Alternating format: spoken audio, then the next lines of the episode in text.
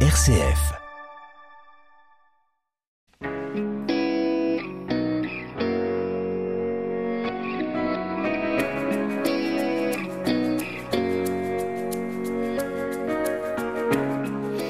Et bonjour à tous, bienvenue dans La foi en débat. Décidément, cette histoire de bénédiction de couple homosexuel n'en finit pas d'agiter l'Église catholique. Dans une interview donnée sur la chaîne italienne Nové, le pape exprime son sentiment de solitude sur le sujet, mais il s'accroche.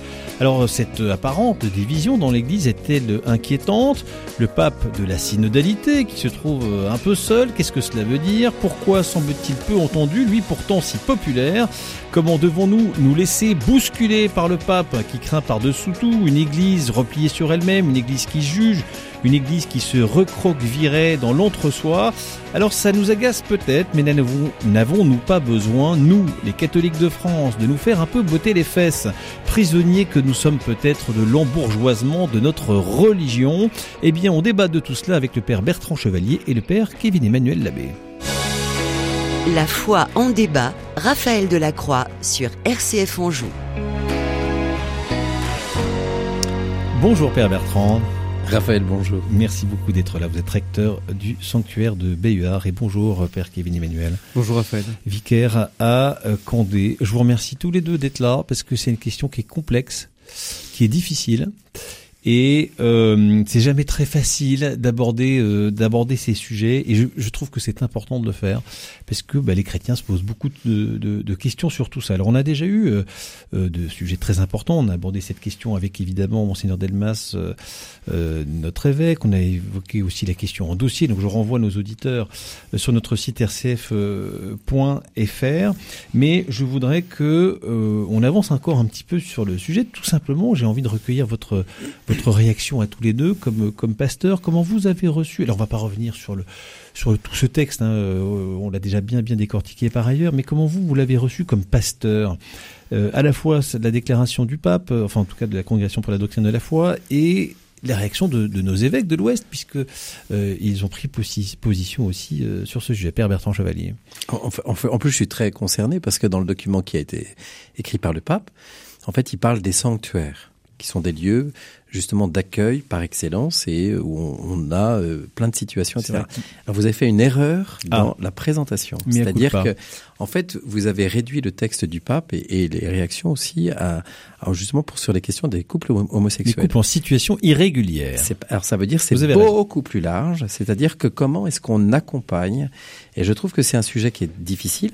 Sachant que le pape a quand même dit des choses qui sont très intéressantes. Dans le continent africain, par exemple, il y a eu une opposition ou tout au moins des documents qui sont sortis en disant euh, et le pape a dit j'entends tout à fait pour le, le, continent africain que ce soit pas un sujet pour vous. Par contre, dans notre société occidentale, le grand sujet, c'est de se dire comment est-ce qu'on accompagne des situations qui sont complexes. C'est-à-dire qu'est-ce qu'il y a? Des personnes, on va leur dire vous, vous n'avez pas, euh, vous n'avez pas votre place dans l'Église, sachant que je vous rappelle ce que disait le, Christ lui-même quand il parle de Jean-Baptiste et de la vision que les gens avaient de, euh, la, on la vision de, Jean-Baptiste et du Christ. Il dit mais en fait Jean-Baptiste, il est, on le prend pour un fou et un dingue parce qu'il vit dans le désert, il mange des sauterelles et il mange du, donc on dit qu'il est déraisonnable. Et le Christ dit moi on dit que je suis un glouton et un ivrogne parce que je suis l'ami des pécheurs et des publicains. Mmh. Et Alors, ça il y a quelque chose. Père qui... Bertrand, juste vous faire, vous faire réagir là-dessus, puis je donnerai la la parole au, au père Kevin. Euh, il, il, est revenu dans son interview un dimanche oui. sur la télévision italienne où il dit il assiste sur le tout tous, tous, tous, tous. C'est-à-dire comment on accueille juste, juste un oui. mot. Et, et, effectivement, on entend ça, mais oui. d'une certaine façon, tous ceux qui, ont un peu de mal avec ce, avec ce texte disent mais bien sûr tout y et bien sûr on bénit tout on bénit tout le monde. La distinction et qu'a bien opéré euh, qu'ont bien opéré les, les, évêques de la province de, de, de Rennes donc celle de, l'Ouest c'est de dire oui oui nous, nous on bénit tout le monde. Il n'y a pas de problème. Il y a bien le touti. Mais on bénit pas le couple et on essaie de bien faire la distinction entre le couple et les personnes. C'est là où il semble qu'il y a une imprécision. Alors, il y a une imprécision. Il ne peut y avoir que des imprécisions parce qu'il y, a une, il y a quelque chose dans l'Église qui est essentiel, qui est essentiel. C'est cette notion de casuistique. C'est comment est-ce qu'on accompagne personne après personne dans sa situation particulière. Et c'est là où c'est difficile, c'est-à-dire que je pense que Rome, ça c'est mon avis, hein, de, je suis sur une petite île de 125 habitants, et donc je vois ça de, de ma toute petite fenêtre, c'est qu'en fait, je trouve qu'au niveau de la communication, on n'est pas très bon. C'est-à-dire qu'effectivement, dans un sanctuaire, on accueille plein de situations qui sont toutes des situations particulières. Une des notions qui est essentielle dans le catholicisme et qui fait partie de la philosophie catholique, c'est le personnalisme. Comment est-ce qu'on prend en considération la personne? Et forcément, la personne, c'est dans son environnement. Donc forcément, dans cette situation qui peut être une situation de couple, et comment est-ce que chacun va être pris en considération? C'est ça qui est compliqué. Mmh. Père Kevin, votre réaction? Euh, moi, je l'ai reçu de manière très simple. Je l'ai lu et puis je me suis dit bon, pas grand chose de nouveau sous le soleil. Euh, dans la mesure où, où on faisait, enfin, dire, euh, personne, je pense qu'aucun prêtre ne s'est privé de bénir. À, à, bénir. Et puis, alors après, c'était plus dans la réaction avec les fidèles où ils disaient oui, quand même, on peut pas. Je dis mais à la fin de la messe, euh, quand je vous bénis, je dis pas que Dieu Tout-Puissant vous bénisse, sauf les divorcières mariés, les homosexuels, les, vous voyez. Donc on, on bénit tous. Après, effectivement, c'est tout s'est joué sur ce sur ce terme de couple, mais de fait, on accueille tout le monde, on bénit euh, tout ce qu'on peut. Enfin, tout, tout est tout est bénissable, si j'ose dire. Tout le monde est bénissable. Euh, dans la mesure où effectivement. alors j'ai envie de vous répondre si, si, si, si, déjà vous pouviez bénir en faisant bien les distinctions, euh, je reviens pas sur le sur ce débat-là. Euh, Est-ce qu'il était nécessaire de le, ah ben, de écoutez, le rappeler? Écoutez, Raphaël, c'est ma question. Moi, j'étais surpris par euh, au moins une chose. La, la première, c'est que euh, je, je, me suis demandé pourquoi la, la mais c'est un avis très personnel, hein, pourquoi la doctrine de la foi prenait euh, la liberté, disons, de donner un de donner un texte sur ce sujet. La dernière fois que que la doctrine de la foi a fait une déclaration, c'est il y a il y a, il y a dix ans, quoi. Donc c'est toujours sur des sujets euh, très lourds, très très lourds, mmh. pour être aussi euh, aussi jésuite, quoi. Enfin, on essaie de tenir un petit peu tout en même temps. Euh, alors que effectivement euh, tout n'est pas euh, tout n'est pas écrit. Enfin surtout n'est pas toutes les situations. On a le livre des bénédictions là il n'y a, pas tout dedans. Parfois on nous demande de bénir des trucs. Bah, c'est pas dedans. Donc je ne sais pas s'il y avait une nécessité. Sauf peut-être voilà à, rappeler aux personnes concernées qui sont dans des situations irrégulières que eh ben, sont elles sont toujours les bienvenues dans le sein de l'Église qui est leur mère. Mmh. Et euh, voilà. Et, et néanmoins, néanmoins, il y a la nécessité parfois de, de rappeler certaines règles et certaines situations justement irrégulières en disant attention les amis, c'est pas parce que vous recevez une bénédiction que ça, ça vaut pour euh, allez-y, continuez comme vous êtes. Euh, parce que beaucoup se sont revendiqués, dire ça y est, le pape, non. on y va, euh, plein pot, c'est parti, euh, on a enfin la reconnaissance qu'on qu'on attendait tant. C'est pas, c'est pas, c'est là où en fait justement au niveau médiatique, il faut vraiment reprendre les textes et au niveau médiatique, en fait, on, on, on a, comme vous dites, vous l'avez fait dès le départ en disant bah voilà c'est euh, par rapport aux personnes c'est non dans toutes les situations irrégulières en quelque sorte c'est comment est-ce qu'on retire le terme d'irrégulier et comment est-ce qu'on va prendre le temps de pouvoir écouter chacun, d'aller à la rencontre de chacun. L'Église, depuis très longtemps, moi quand j'étais enfant, euh, dans mon petit village de, de Bécon, euh, Béhuard c'était toujours un peu particulier. Quand je dis que c'était particulier, je savais que quand il y avait telle ou telle situation, euh, les, les prêtres disaient « va donc à Béhuard » par exemple, des divorcés remariés qui sont dans une situation irrégulière, euh, irrégulière selon, euh, selon enfin parce qu'il y a, il y a une rupture d'alliance, etc. Bon, eh bien, euh, depuis très longtemps à Bévar, il y a des temps de prière. Attention, quand je dis des temps de prière, c'est pas, on va pas faire une confusion par rapport à une question sacramentelle de mariage, etc. Il y a des règles qui sont très précises, c'est-à-dire qu'on prend le temps d'accueillir les personnes avec leur histoire et de dire et on, quand on fait une monition en début de ces de, de, ces de ces célébrations qui sont des célébrations parce que la prière a de la valeur parce que Dieu entend justement euh, entend l'appel c'est ce que dit Dieu à, à Moïse. J'ai entendu euh, j'ai entendu la misère de mon peuple j'ai entendu et j'ai vu la misère de mon peuple. C'est-à-dire qu'il il entend. Et donc on a et encore moi quand j'étais en paroisse j'ai fait des temps de prière pour des personnes qui sont divorcées remariées. Ça veut pas dire euh, qu'en fait j'ai béni en disant tout ce que vous faites c'est merveilleux c'est magnifique mais comment est-ce qu'on va accompagner des personnes qui parfois justement ont, ont des éléments de souffrance dans leur situation particulière et, et sauf que là ce qui est compliqué c'est qu'en fait on a on, on met tout dans, dans, un bloc et ça devient très médiatisé. Et ça c'est compliqué. Oui mais euh, d'une certaine façon le Vatican l'a cherché un peu par cette déclaration. Il communique pas toujours bien. Euh, voilà. Euh, voilà. Néanmoins bon je le disais en introduction hein, quand même les les plus de 700 évêques d'Afrique euh, mmh. tous en bloc. Ils ont dit, ils ont dit non. Euh, les évêques de l'Ouest aussi, qui chez nous et, et d'autres aux États-Unis. Donc euh, il y a aussi un moment où ils se disent attention, il y a quand même un danger d'instrumentalisation de cette bénédiction pour venir dire dans un contexte qu'on sait quand même où, où les, les, poussées sont, sont très très fortes en disant attendez attention distinction miséricorde oui mais rappelons quand même aussi quel est le chemin d'exigence de l'Évangile non Père Kevin Emmanuel? Mais bien sûr et en fait je, je crois que alors là on, on, essaye. Alors euh, Bertrand a raison c'est-à-dire il y a un gros problème de communication c'est-à-dire que comme ils ont en plus refusé le social de faire une conférence de presse mais on laisse aux médias l'interprétation libre euh, du texte qui est très mauvais. Alors euh, là on essaye d'opposer les évêques au pape en disant regardez tous les évêques qui s'opposent au pape. Il faut rappeler une chose c'est une déclaration c'est pas une constitution apostolique, c'est pas le fruit d'un c'est une déclaration. S'il avait déclaré qu'il est midi qu'il est midi 13 alors qu'il est midi 14, bon bah voilà. Alors il donne un chemin, il donne une orientation et encore la congrégation pour la doctrine de la foi, mais il n'y a pas d'opposition et en fait dans dans ce que disent les évêques, bah, en fait les évêques après eux ils sont chargés de entre guillemets de l'appliquer dans leur diocèse ou de voir comment ça peut se faire. Bon, bah, les évêques africains, c'est ils sont ils sont les meilleurs pour connaître leur euh, leur peuple et savoir comment ça doit comment ça doit se faire.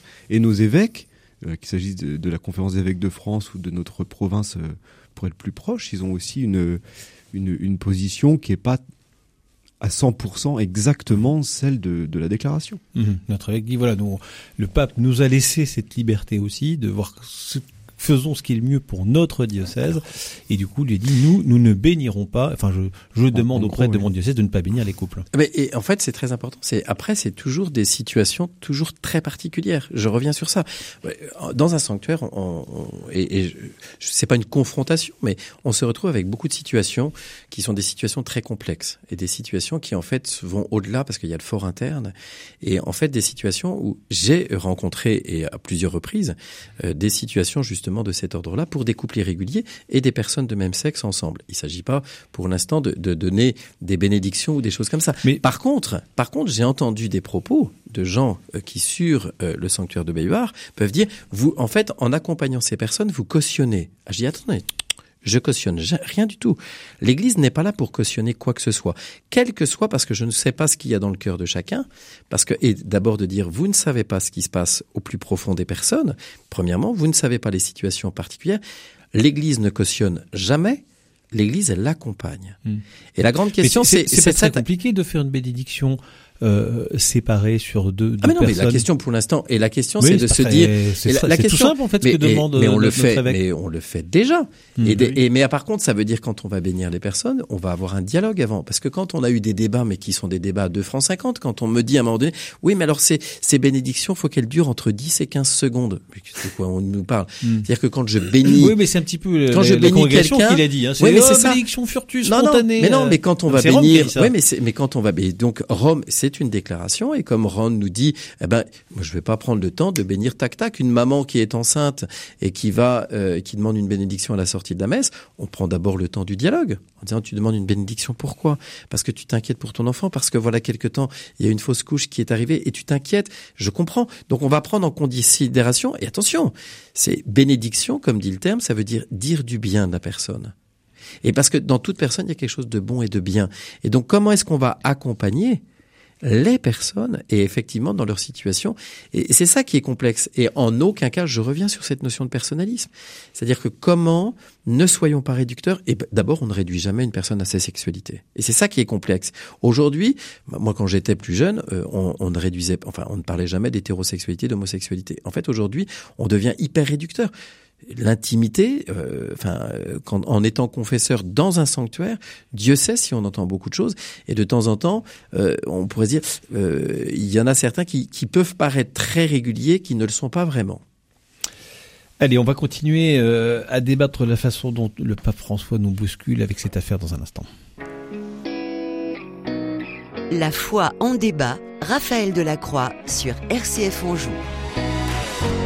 Et toujours en compagnie du père Bertrand Chevalier, recteur du sanctuaire de Béhuard, et du père Kevin Kévicaire à euh, Candé. Alors, je voudrais qu'on aille un petit peu au-delà de cette question des bénédictions et plus largement euh, le, le, pape François, il, il tient euh, mordicus, il ne supporte pas euh, l'entre-soi, il supporte pas le, le, le, le cateau bon teint, pas grand le cateau bon teint bien que bien, bien, sous tout rapport et qui va regarder un petit peu de haut ce peuple de pêcheurs qui ne se tient qui ne se tient pas comme il faut. Alors on peut évidemment tous un peu se retrouver là-dedans. Est-ce que Père Kevin Emmanuel, on, on on a un peu cette dérive-là, et peut-être en particulier euh, dans notre Église de, France, de catholique de France, euh, d'avoir un peu cet embourgeoisement de la religion catholique, bien sous tout rapport, qui euh, n'a pas trop envie d'être enquiquiné par tous ces gens en situation irrégulière.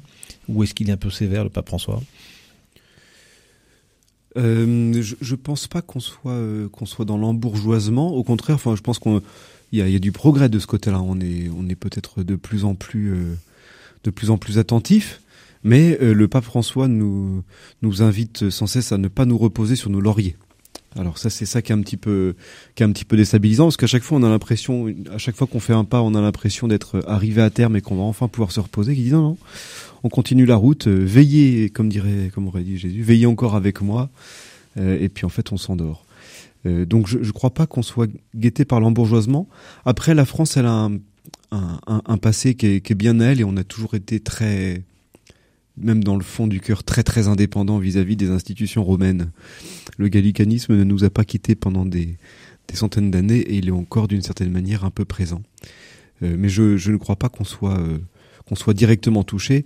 Cela dit, voilà, une fois que quand on est catholique, hein, là où est là où est Pierre, là est l'Église. Hmm. Père Bertrand, moi, je, le keto, le keto bourgeois. Ah ben moi, je, je, le vois. Enfin, quand je dis je le vois, je, là vous le connaissez bien, puis vous aimez bien le taquiner aussi. Ah, je le taquine, ça vous savez très bien. Mais quand je dis ça, je, raffole. Je, à Béhuard, j'ai beaucoup de chance, beaucoup, beaucoup, beaucoup de chance, parce qu'en fait, j'ai trois messes tous les dimanches à Béhuard. C'est pas très régulier, vous allez me dire pour un prêtre, mais ça permet de déployer vraiment et d'être vraiment au service. Il y a une messe à 8 heures le matin, et on a une communauté qui est amusante. Enfin, quand je dis amusante, c'est vraiment des gens qui viennent de partout. On a des gens qui sont de, de la campagne, etc. Après, on a la messe de 10h30. On va dire une messe plutôt euh, comme vous dites le terme de bourgeois, mais en fait c'est vrai et c'est pas vrai en fait, parce qu'en fait on a, on a, c'est vrai, on a des familles parce que c'est un horaire de famille, etc. effectivement, il y a une typologie qui peut, on peut dire ah bah c'est la typologie de BER ou, ou, de telle ou telle paroisse, etc. Bon bah voilà. Et puis il y a la messe à 17h30 aussi, on a des gens du, du tout venant.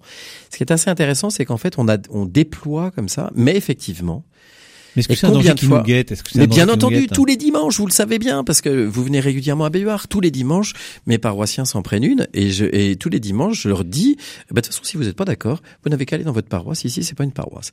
Et je dis à mes paroissiens toujours, parce que l'entre-soi nous guette toujours, parce qu'en fait, le pharisianisme nous guette toujours. C'est ce que je disais. Et ce que moi, ça m'a beaucoup marqué pendant le temps du le temps de l'avant, justement cette phrase du Christ qui dit qu'il est l'ami des pécheurs et des publicains. Je disais à mes paroissiens, dont vous êtes, je dis à mes paroissiens. Mais euh, racontez pas ma vie à l'antenne. Voilà, euh, et, donc de, de pouvoir. Bientôt, bientôt, il. C'est pas une paroisse. Et, et, donc il va raconter mes confessions. Non, pas du tout. Je ne me permettrai jamais. On les connaît, on les connaît. Et, donc, et donc, de pouvoir dire à mes paroissiens, euh, regardons autour de nous. Est-ce que nous sommes véritablement, est-ce qu'autour de nous, nous avons des amis qui sont des pêcheurs et des publicains? Alors, on va dire oui, bah voilà.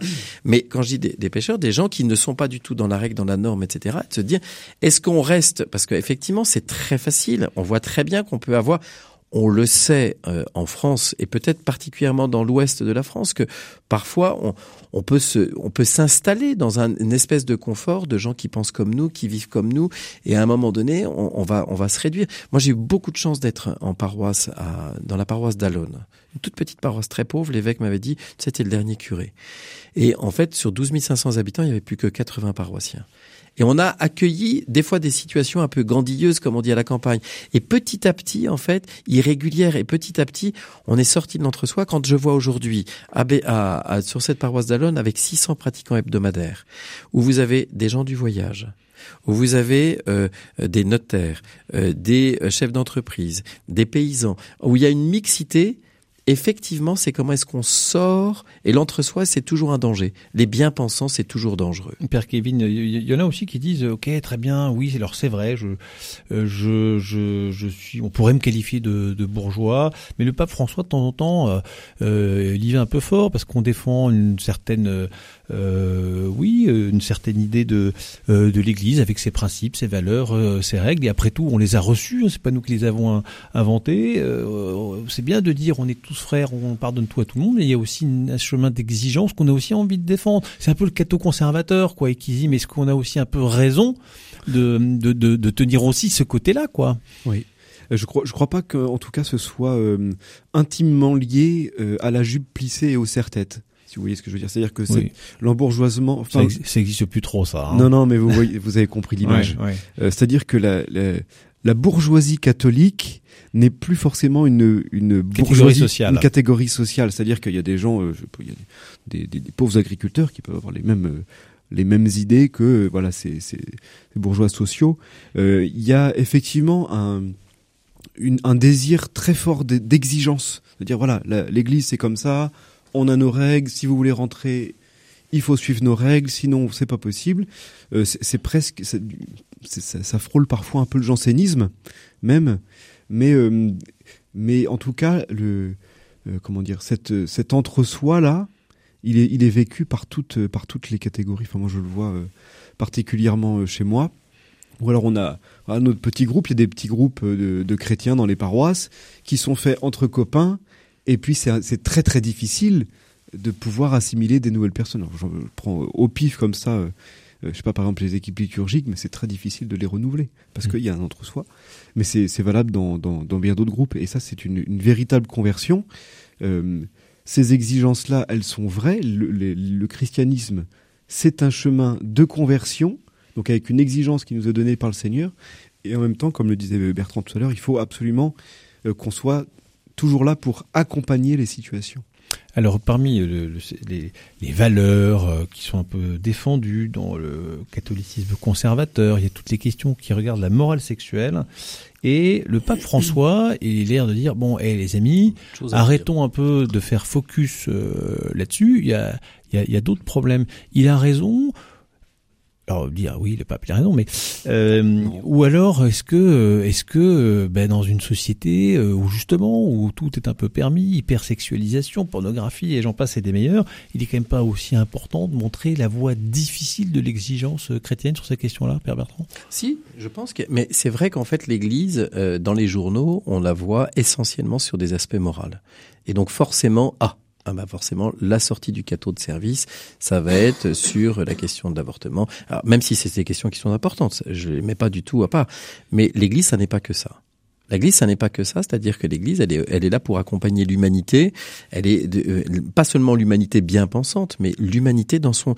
Enfin, la, la question de, enfin, l'homme ne se réduit pas à sa sexualité.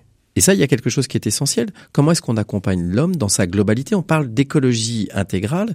Et l'écologie intégrale, c'est comment est-ce que l'homme se situe dans son environnement, dans sa vie, et comment est-ce qu'on accompagne. C'est ça qui est difficile. Et effectivement, aujourd'hui, on voudrait réduire l'Église à cas des propos moralisateurs. Alors, on a vu le résultat avec les scandales de l'Église qui a pu y avoir dans l'Église. En fait, en disant l'Église, elle nous fait un discours, et puis derrière, on a bien vu euh, les bricolages qu'il y a pu y avoir chez les uns ou chez les autres. Et donc, on a perdu toute crédibilité. Parfois. Et je pense qu'il y a la nécessité, et ça je pense que c'est essentiel, il y a la nécessité aussi de réajuster sur un point que parfois l'Église on a oublié, et c'est en particulier le service des plus pauvres et des plus petits. C'est-à-dire que euh, euh, les, les, trois grands transcendantaux, c'est Dieu est parfaitement vrai, parfaitement bien, parfaitement beau. Parfaitement vrai, c'est la théologie, c'est un langage qui parfois dont le monde est assez hermétique parce que c'est du grand verbe et des mots qui peuvent être un peu complexes.